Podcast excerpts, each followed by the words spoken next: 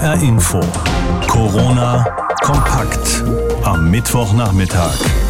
Jeden Tag gibt es so viele neue Informationen rund um das Coronavirus. Schon allein was die Forschung angeht, die Erfahrungen im Umgang mit dem Virus und neue Beobachtungen. Wir wollen Ihnen da den Überblick erleichtern. Deshalb verfolgen wir für Sie jeden Tag unter anderem die Pressekonferenz des Robert Koch Instituts und hören den Podcast Coronavirus Update mit dem Virologen Christian Drosten, den unsere Kollegen von NDR Info regelmäßig aufnehmen. Was neu ist, überraschend, hilfreich oder wissenswert, das erfahren Sie jetzt von Julia Hummel. Sieb aus der H-Info-Redaktion. Die Zusammenfassung des Tages. Ein Vorwurf steht im Raum, ausgelöst durch mehrere Wortmeldungen des Lungenarztes Wolfgang Wodak, bis 2009 Bundestagsabgeordnete der SPD. Quintessenz seiner Videos, die seit ein paar Tagen im Internet kursieren, alles, was gerade passiert, sei Panikmache durch die Virologen. Dem widerspricht der Virologe Alexander Kekulé, Direktor des Instituts für medizinische Mikrobiologie am Uniklinikum in Halle, im Interview mit dem MDR. Und die Argumentation von Herrn Wodak ist eigentlich nach dem Motto, die Grippe ist viel schlimmer, jetzt regt euch nicht auf über die paar Fälle bei dem Corona. Er vergleicht da die Zahl der Gesamtgestorbenen in einer Saison mit den Toten bei dem Coronavirus und sagt, na, das ist im Vergleich ja gar nicht so viel Unterschied. Der wichtige Unterschied ist, wir müssen bei dem Coronavirus jetzt damit rechnen, dass die gesamte Zahl innerhalb von wenigen Tagen oder Wochen auftritt. Dann kommt es ja zu Sekundäreffekten, das heißt Menschen, die eigentlich behandelt werden könnten, können aber nicht behandelt werden, weil die Krankenhäuser überfüllt werden und sterben dann mangels Behandlungsplätzen. Und dadurch kriegt man natürlich dann eine viel höhere Sterblichkeit. Und deshalb ist es richtig, sich gegen das Virus jetzt zu Wehr zu setzen. Christian Drosten ist Ziel der Kritik Wodaks. Dem Leiter der Virologie der Berliner Charité wird unter anderem vorgeworfen, Geld an den von seiner Einrichtung entwickelten Corona-Tests zu verdienen. Das Material für diesen PCR-Test verschickt Drostens Forschungszentrum derzeit weltweit, subventioniert durch EU-Forschungsgelder. Nur die Transportkosten zahlen die Materialempfänger zurück an das in Frankreich koordinierte EU-Forschungsprojekt. Auch in Deutschland verdienen Drosten oder sein Team nichts an den Tests. Dann ist es so, dass man natürlich in einem Testlabor grundsätzlich auch Abrechnungen macht. Also das sind ja medizinische Leistungen. Das geht natürlich an das Labor. Da habe ich oder mein Institut aber überhaupt nichts davon. Und bei Privatpatienten gibt es eine Privatrechnung. Und auf dieser Privatrechnung steht bei einigen Patienten sogar mein Name drauf weil ich ja Chefarzt bin und Chefärzte schreiben auch Privatrechnungen. Und es gibt einen kleinen Gehaltsanteil, ich kann das hier wirklich so sagen, der hängt an den Privateinnahmen, aber den gebe ich jetzt wieder vollständig, aber wirklich bis zum letzten Cent an die Mitarbeiter im Labor weiter. Das kann jeder überprüfen, der es will. Weitere Kritik gibt es derzeit auch an den eingeleiteten Maßnahmen für alle Deutschen. Manche fordern, nur die Risikogruppen zu isolieren, vor allem also die ältere Bevölkerung. Dieses Szenario spielt eine brandneue Modellrechnung des Imperial College in London durch, am Beispiel der USA und Großbritanniens. In der Studie werden ausschließlich über 70-Jährige isoliert, sollen also ihre sozialen Kontakte einschränken und kaum mehr vor die Tür gehen. Zudem werden Infizierte und ihre Familien in häusliche Quarantäne geschickt. Virologe Drosten über das Ergebnis. Dann könnte man unter diesen Bedingungen erwarten, dass man achtmal so viel Fälle hätte, die man beatmen müsste, als man beatmen kann. Das heißt, man hätte eine italienische Situation, dass man Patienten nicht beatmen kann und aussuchen muss unter den schwer beatmungspflichtigen Patienten, welcher Patient wird jetzt beatmet, welcher hat hier die höchsten Chancen, auch von der Beatmung zu profitieren und am Ende lebend das Krankenhaus wieder zu verlassen. Trosten hält diese Modellrechnung für realistisch und das Ergebnis der Studie auch für Deutschland anwendbar. Diese Studie halte ich für eine der besten Studien, die bisher verfügbar ist. Und die ist eben nicht nur auf die USA, sondern auch auf England gerechnet. Ein Land, das uns sehr ähnlich ist. Und es ist wirklich schlimm, was man da unterm Strich draus liest aus dieser Studie. Und wir müssen uns jetzt hinsetzen und miteinander sprechen über Möglichkeiten. Und dazu gehören eben die aktuellen Maßnahmen. Die wird auch der Präsident des Robert Koch Instituts in Berlin, Lothar Wieler, nicht müde zu wiederholen. Er appelliert an Kommunalpolitiker, die Gesundheitsämter zu unterstützen, wo es nur gehe, auch mit Personal aus anderen Bereichen. Arztpraxen und Krankenhäuser sollen Covid-19-Erkrankte von anderen Patienten trennen und um die Zahl der Intensivbetten mit Beatmungsplätzen in Deutschland zu verdoppeln, könne es auch unkonventionell zugehen, findet Wieler. Universitätskliniken und Krankenhäuser sollten unabhängig von Trägerorganisationen Studierende ausbilden, Ärzte aktivieren, wenn es auch Ärzte im Ruhestand gibt, um sie umgehend auszubilden an Beatmungsplätzen. Wir müssen die Kapazität der Beatmungsplätze in Deutschland maximal erhöhen. Und dann könne man vermutlich schaffen, dass ausreichend Plätze zur Verfügung stünden, sagt Drosten. Die Rechnungen, die man jetzt vielleicht irgendwie anstellen kann, wo alle hängen, versuchen irgendwie Klarheit zu kriegen über Zahlen, die deuten so an, dass wir es vielleicht schaffen können in Deutschland, so gerade eben die Kurve zu kriegen, wenn wir gleichzeitig jetzt eben Beatmungskapazitäten hochfahren und jetzt in der Gesellschaft einschneidende Maßnahmen verhängen, um das Anwachsen der Fallzahl jetzt zu stoppen. Zudem aber brauche es schlicht schnell einen Impfstoff, vor allem eben für die Risikogruppen. Und um das zu ermöglichen, müssten eventuell auch regulatorische Vorgaben weichen, findet Drosten. Wo können wir einen Impfstoff herbeizaubern, der schon relativ weit entwickelt ist? Da müsste man jetzt mal gucken, was gibt es eigentlich, was liegen von damals eigentlich für Daten vor. Und dann muss man überlegen, wie man es hinbekommen kann, regulative Prozesse in dieser Ausnahmesituation für eine Spezialgruppe in der Bevölkerung vielleicht zu erleichtern. RKI-Präsident Wieler versichert, dass sich solche Gedanken bereits gemacht würden. Es werden an allen möglichen Konzepten gearbeitet, das können Sie glauben, sowohl auf Ebene der WHO als auch auf Zulassungsebenen der EU, FDA, Deutschland. Das, also Sie können äh, davon ausgehen, dass alles, was möglich ist, ohne aber die Gesundheit von Menschen zu gefährden, getan wird. Laut RKI gibt es in Deutschland aktuell fast 8200 positiv getestete Corona-Fälle, Stand heute 0 Uhr. Gut 1000 mehr als am Vortag. Die Zahlen steigen weiterhin rasch an. Und bis sich zeigt, ob die ergriffenen Maßnahmen die Ausbreitung des Coronavirus abbremsen, werden noch etwa zwei Wochen vergehen. Als ich heute auf dem Weg zur Arbeit war, ist mir noch der ein oder andere entgegengekommen, aber es ist gefühlt schon deutlich stiller draußen und das öffentliche Leben ist an vielen Stellen ziemlich zum Erliegen gekommen. Denn viele Läden sind geschlossen, Theater, Museen und Veranstaltungsorte sind zu Sportveranstaltungen abgesagt, Großveranstaltungen sowieso. Auch viele Unternehmen haben vorerst dicht gemacht, viele Arbeitnehmer sollen im Homeoffice, also von zu Hause aus arbeiten und wir alle sind dazu aufgerufen, unsere Sozialkontakte drastisch zu reduzieren. Da liegt es nahe, dass der ein oder andere sich fragt, was kommt denn als nächstes? Vielleicht eine Ausgangssperre, so wie sie unter anderem in Italien und Frankreich schon verhängt worden ist? Frank Eichmann berichtet. Strenge landesweite Ausgangssperre in den nächsten drei Wochen sind nur unbedingt nötige Wege erlaubt. Was seit Mittag in Belgien gilt und in ähnlicher Form in Italien und Frankreich, bleibt für Deutschland zunächst Theorie. Kanzleramtschef Helge Braun am Abend im ZDF. Wir sehen in den letzten Tagen einen so steilen Anstieg der Infektionszahlen in Deutschland, dass jetzt klar ist, wir müssen wirklich die Zahl der Kontakte zwischen den Menschen deutlich reduzieren. Und deshalb sind die Maßnahmen, die wir ergreifen, auch ganz ähnlich wie in Frankreich. Aber wir gehen fest davon aus, dass die Leute auch diese Kontaktreduktion ernst nehmen und dass deshalb solche Schritte wie in Frankreich mit den Ausgangssperren bei uns nicht erforderlich sind. Lagereinschätzung, dann dringender Appell. Es sind stets diese zweigeteilten Botschaften, die es zu möglichen Ausgangssperren von Politikern aus Berlin und den Bundesländern gibt. Hier Malu Dreyer, Ministerpräsidentin von Rheinland-Pfalz, gestern im SWR. Im Moment haben wir uns entschieden, bundesweit nicht eine Ausgangssperre zu verhängen. Allerdings wird es ganz, ganz stark davon abhängig sein, ob die Bevölkerung die Maßnahmen annimmt. Und ich appelliere an unsere Bürger und Bürgerinnen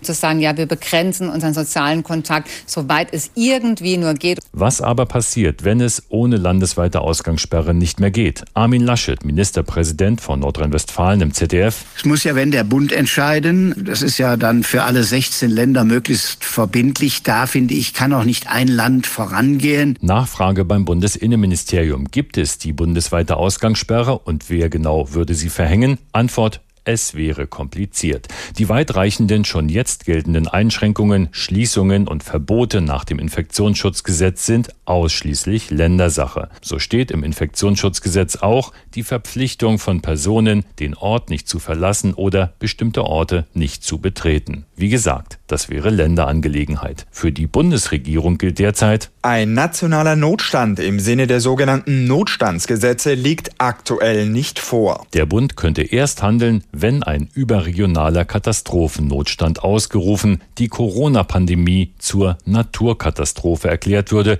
die mehr als ein Bundesland betrifft. Allerdings bliebe die Frage, ob zur wirkungsvollen Gefahrenabwehr tatsächlich der Bund mit seinen Ressourcen gebraucht würde, also etwa die Bundespolizei oder die Armee.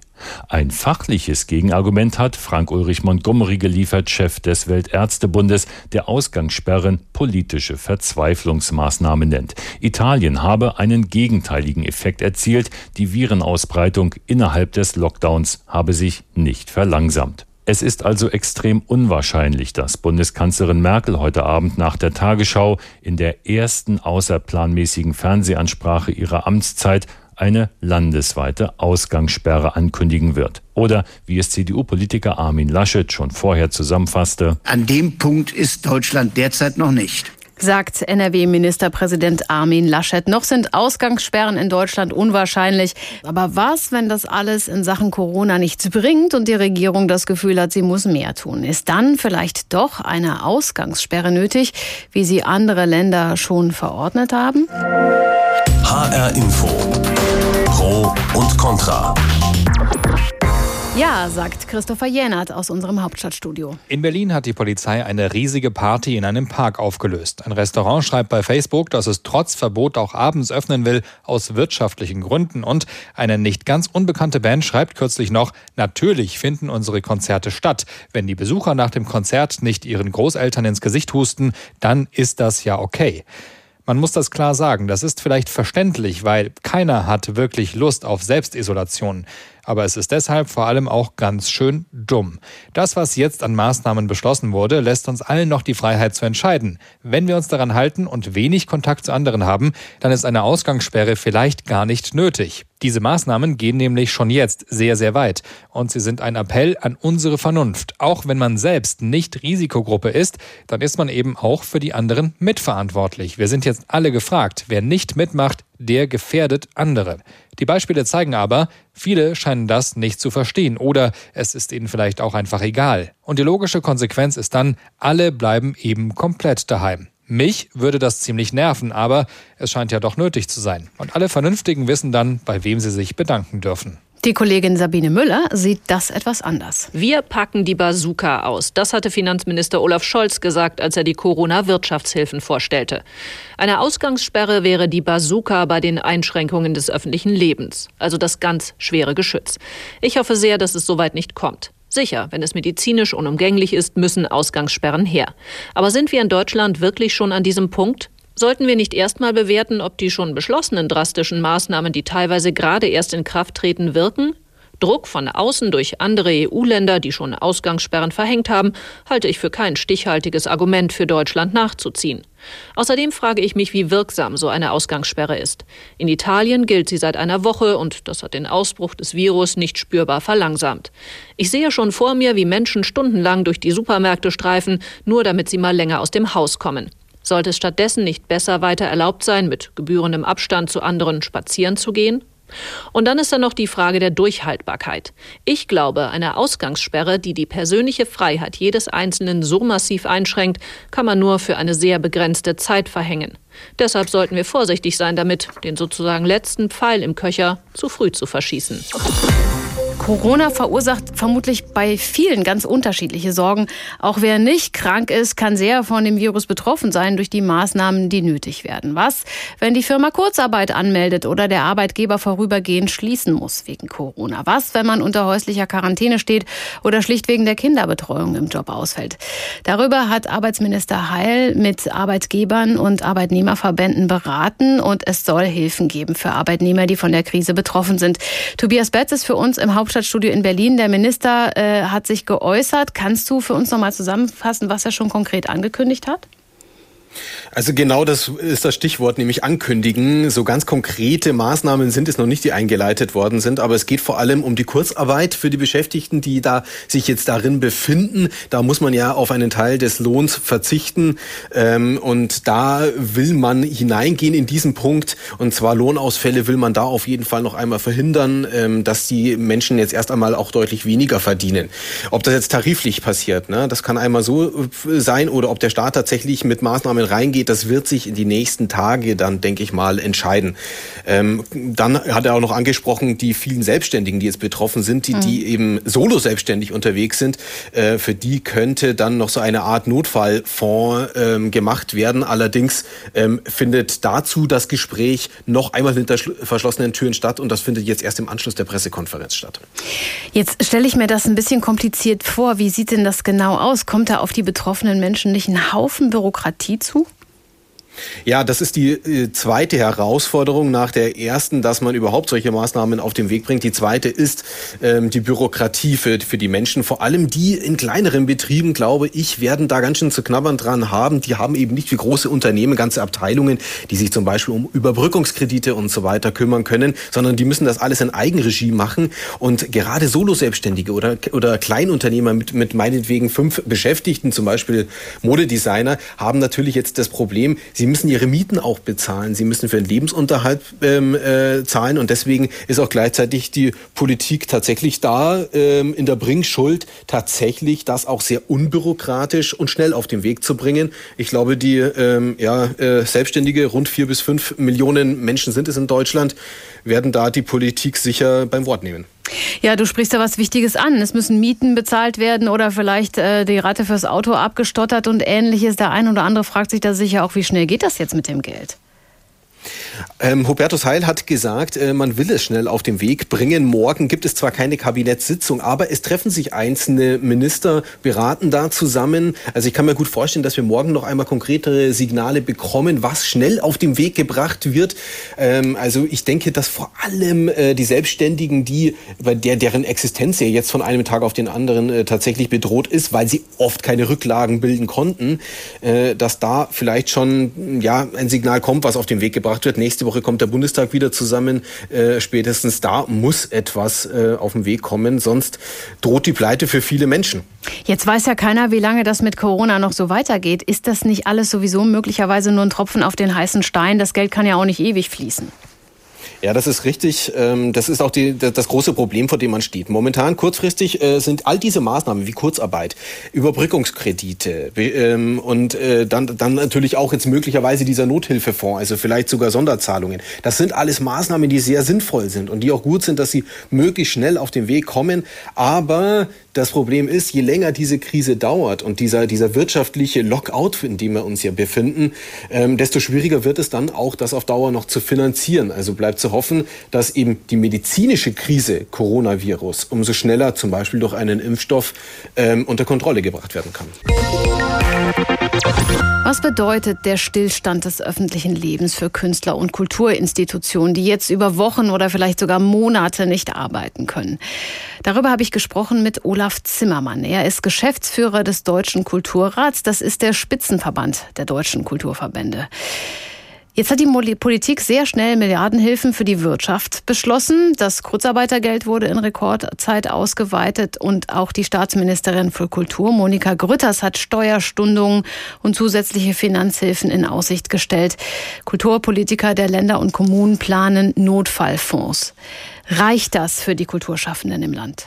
Also wir haben ja sehr früh einen Notfallfonds gefordert. Ich bin sehr froh, dass der Bund und auch die Länder diese Forderung ja aufgenommen haben und im Moment dabei sind, sie umzusetzen. Ob sie reicht, wissen wir deshalb noch nicht, weil wir A nicht wissen, wie groß die Not in ein, zwei Wochen sein wird. Sie ist jetzt schon beträchtlich, aber ich befürchte, dass sie noch wachsen wird. Und B wissen wir nicht, wie groß denn dieser Notfallfonds werden wird, weil das muss ja ein Teil des Gesamtfonds sein, den die Bundesregierung im Moment für die Wirtschaft zur Verfügung stellt. Davon muss, wenn man so will, ein Teil für die Kultur abgezwackt werden. Das muss dann der Kulturstaatsministerin zur Verfügung gestellt werden und diese Verhandlungen, die laufen im Moment noch. Wenn ich so an das äh, kleine Theater und die Schauspieltruppe denke, für die ich nächste Woche Karten gehabt hätte, vor allem für freie Künstler wird es ja schwierig, besonders auf den Bühnen, weil man über Wochen oder Monate eben nicht vor Publikum auftreten kann und Tourneen abgesagt werden müssen. Das gleiche gilt für eben die Theaterbühnen selbst und die Musikclubs. Wäre hier ein befristetes Grundeinkommen von 1000 Euro, wie es von Musikern gefordert wird, machbar? Also die erste Sache, wenn Sie mir die erlauben, bitte behalten Sie die Karten und geben Sie sie nicht zurück. Damit haben Sie den Künstlern schon geholfen, wenn Sie also diesen Weg ganz individuell gehen. Was das bedingungslose Grundeinkommen angeht, da bin ich wirklich sehr, sehr kritisch. Sie müssen sich mal die Zahlen anschauen. Der Deutsche Musikrat, der das ja fordert, hat gesagt, dass alle in der Künstlersozialkasse Versicherten dieses bedingungslose Grundeinkommen bekommen sollen. Das sind 190.000 Personen. Die sollen sechs Monate lang jeden Monat 1000 Euro bekommen. Das sind 1,1 Milliarden Euro, die wir dafür ausgeben müssen. Das glaube ich nicht, dass das realistisch ist, weil wir müssen doch die Frage stellen, ob jemand bedürftig ist. Wenn jemand bedürftig ist, dann soll er die Unterstützung bekommen. Aber einfach so jedem Künstlerin und Künstler jetzt ein bedingungsloses bedingungsloses Grundeinkommen zu geben, das scheint mir nicht der richtige Weg. Kultur gilt ja ohnehin vielen auch als Luxus, so nice to have, aber eben nicht systemrelevant. Wie sehen Sie das? Muss auch die Kultur in Zeiten der Krise geschützt werden? Oder anders gefragt, was steht denn auf dem Spiel, wenn nicht? Also ich glaube, es ist genau umgedreht. Ich glaube, die Kultur ist das systemrelevanteste, was wir letztendlich in diesem Land haben. Also wir werden auf vieles verzichten können, aber wir werden sehr schnell merken, dass wir nicht auf die Kultur verzichten können. Und jeden Tag, wo wir länger in der Isolierung bleiben, jeden Tag wird es wichtiger, dass es Kultur und auch Kulturangebote gibt. Also ich glaube aber auch, dass das die Politik auch weiß, dass es notwendig ist, dass wir die kulturelle Infrastruktur erhalten und dass wir auch Notmaßnahmen ergreifen, wie wir auch jetzt, wenn wir zu Hause sein müssen und nicht mehr in die Öffentlichkeit gehen können, wie wir denn dann auch mit Kultur weiterhin in Berührung, in Auseinandersetzung kommen können. Nein, ich glaube, Kultur ist das systemrelevanteste, was wir überhaupt haben. Viele Künstler und Kulturinstitutionen weichen ja jetzt gerade auch aufs Internet aus, machen zum Beispiel Online-Konzerte oder ähnliches. Sind wir möglicherweise dabei, aus der Not heraus neue digitale Formen von Kultur zu entdecken?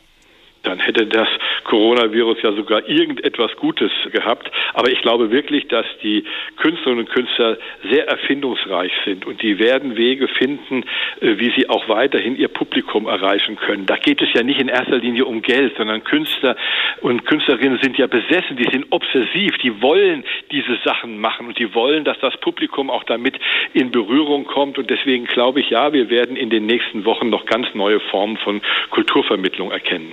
Könnte die allgemeine Entschleunigung der Gesellschaft, die jetzt äh, quasi zwangsweise vonstatten geht, äh, der Kultur vielleicht sogar einen größeren Stellenwert geben? Wir haben ja alle möglicherweise sehr viel mehr Zeit zum Lesen zum Beispiel. Ja, also das kann schon äh, gut sein, aber ich denke, wir stehen alle vor einer ganz großen Herausforderung. Selbst das Entschleunigen ist ja sehr anstrengend. Also ich merke das auch bei mir. Also mal äh, ein paar Stunden frei zu haben am Tag über, das ist etwas äh, ganz Neues, auch eigentlich schwierig und es kann wirklich gut sein, dass die Kultur letztendlich die Haltestange sein wird, an der wir uns dann entlanghangeln können, damit wir das auch jeder für sich ganz persönlich auch gut bewältigt bekommt. Das betrifft nun wirklich, ja, vielleicht fast alle Lebensbereiche und der Sport ist davon natürlich nicht ausgenommen. Bis zum Radrennklassiker Eschborn-Frankfurt wäre es zwar noch eine Weile hin gewesen, aber an so einer Großveranstaltung hängt viel Organisation, viele Menschen sind davon abhängig. Also ist das Rennen jetzt abgesagt worden. Darüber habe ich gesprochen mit dem hessischen, wenn nicht sogar deutschen Radrennstar John Degenkolb. Und ihn habe ich gefragt, das Rennen am 1. Mai ist abgesagt worden. Das ist sicher nicht schön darüber reden wir gleich noch. Aber in Zeiten wie diesen sind andere Dinge viel wichtiger. Wie geht's Ihnen und Ihrer Familie? Mir geht's aktuell gut, der Familie auch. Natürlich war meine Frau jetzt mit in die Absage natürlich sehr involviert und hatte viele, viele Krisengespräche, viele Telefonate und musste dort äh, auch Entscheidungen treffen und Verantwortung übernehmen. Und ähm, das äh, hat sich jetzt die letzten Tage natürlich so ein bisschen abgezeichnet, dass es darauf hinausläuft, auch den 1. Mai, so wie er normal geplant ist, äh, nicht stattfinden zu lassen. Das ist natürlich sehr frustrierend und keine schöne Situation, aber ich glaube, es ist extrem wichtig, dass man jetzt die wichtigen Dinge des Lebens nicht außer Acht lässt und ähm, dass der, der Fokus wirklich darauf liegt, Großveranstaltungen äh, nicht stattfinden zu lassen und so gerne wir den 1. Mai halt äh, versuchen würden stattfinden zu lassen. Ich glaube, das ist absolut die richtige Entscheidung. Äh, auf jeden Fall jetzt erstmal nicht zu machen am 1. Mai. Wenn es geht, hoffentlich natürlich äh, einen, einen Ausweichtermin im, im Laufe des Jahres, was ich persönlich aber als nicht, nicht einfach erachte natürlich. Also Sie sind schon traurig, äh, höre ich daraus, aber Sie halten es für, für eine logische Konsequenz und ähm, ja, hat es vielleicht auch ähm, untergeordnete Relevanz inzwischen? Ich glaube, das ist genau der richtige Ansatzpunkt, äh, wie man das auch sehen sollte, dass äh, wirklich die Relevanz, was wirklich richtig wichtig ist, dass nicht der Leistungssport ist, dass das nicht Konzerte sind oder dass das auch kein Fußballspiel ist, sondern was wirklich zählt im Leben ist die Gesundheit äh, der Menschen, ist das Zusammenleben und ähm, die aktuelle Situation, äh, die zeigt uns halt einfach, dass es halt extrem bedroht ist und ähm, deswegen werden ja auch solche drastischen äh, Maßnahmen halt einfach getroffen und Großveranstaltungen halt auch abgesagt. Ja, jetzt hängt da ja noch ein bisschen was dran. Das Rennen ist ja ein Teil der Riesenorganisation ASO, die auch die Tour de France organisiert, was ja für die finanzielle Unterstützung auch ganz wichtig ist. Wird äh, die große Tradition des Rennens denn weitergehen? Ich glaube, dass im Moment es noch äh, relativ gut aussieht, dass das, äh, dass das alles relativ gefestigt ist. Auch äh, die Partner der Veranstaltungen, äh, dass die natürlich darauf pochen, äh, dass man einen Ersatztermin findet und dass man vielleicht auch sogar dieses Jahr Rennen, die jetzt abgesagt wurden, noch stattfinden lassen kann. Sollte das aber nicht der Fall sein, glaube ich nicht, dass wir im nächsten Jahr auch Probleme bekommen, dass große und wichtige Rennen im darauffolgenden Jahr irgendwie abgesagt werden. Theoretisch könnte man so ein Rennen ja auch ähm, nur äh, vom Fernsehen begleitet fahren, ohne Publikum. Könnten Sie sich sowas vorstellen? Das ist eine, eine extreme Gratwanderung, wenn wir ehrlich sind. Bei einem Fußballspiel mag das vielleicht noch unter Umständen realisierbar sein, dass man wirklich ein Geisterspiel veranstaltet, aber unterm Strich muss man halt auch sagen, dass auch Leistungssportler und, und junge Leute sind, äh, sage ich mal, äh, potenzielle Träger von Viren und ähm, die können sich natürlich dann auch während dem Fußballspiel auch anstecken und dann, wenn sie dann nach Hause kommen, auch dort wieder das, das Virus mhm. natürlich äh, wieder verbreiten. Und ähm, im Radsport können wir das einfach nicht äh, realisieren, so wie es äh, im Fußball der Fall ist, dass man halt unter Ausschluss der Öffentlichkeit ein Rennen abhält. Zum einen hat das bei weitem nicht genau dasselbe Flair, wie es normal der Fall ist. Und zum anderen ist das Risiko trotzdem immer noch extrem hoch, dass äh, sich äh, Leute gegenseitig anstecken, Sportler. HR Info. Corona kompakt. Am Mittwochnachmittag.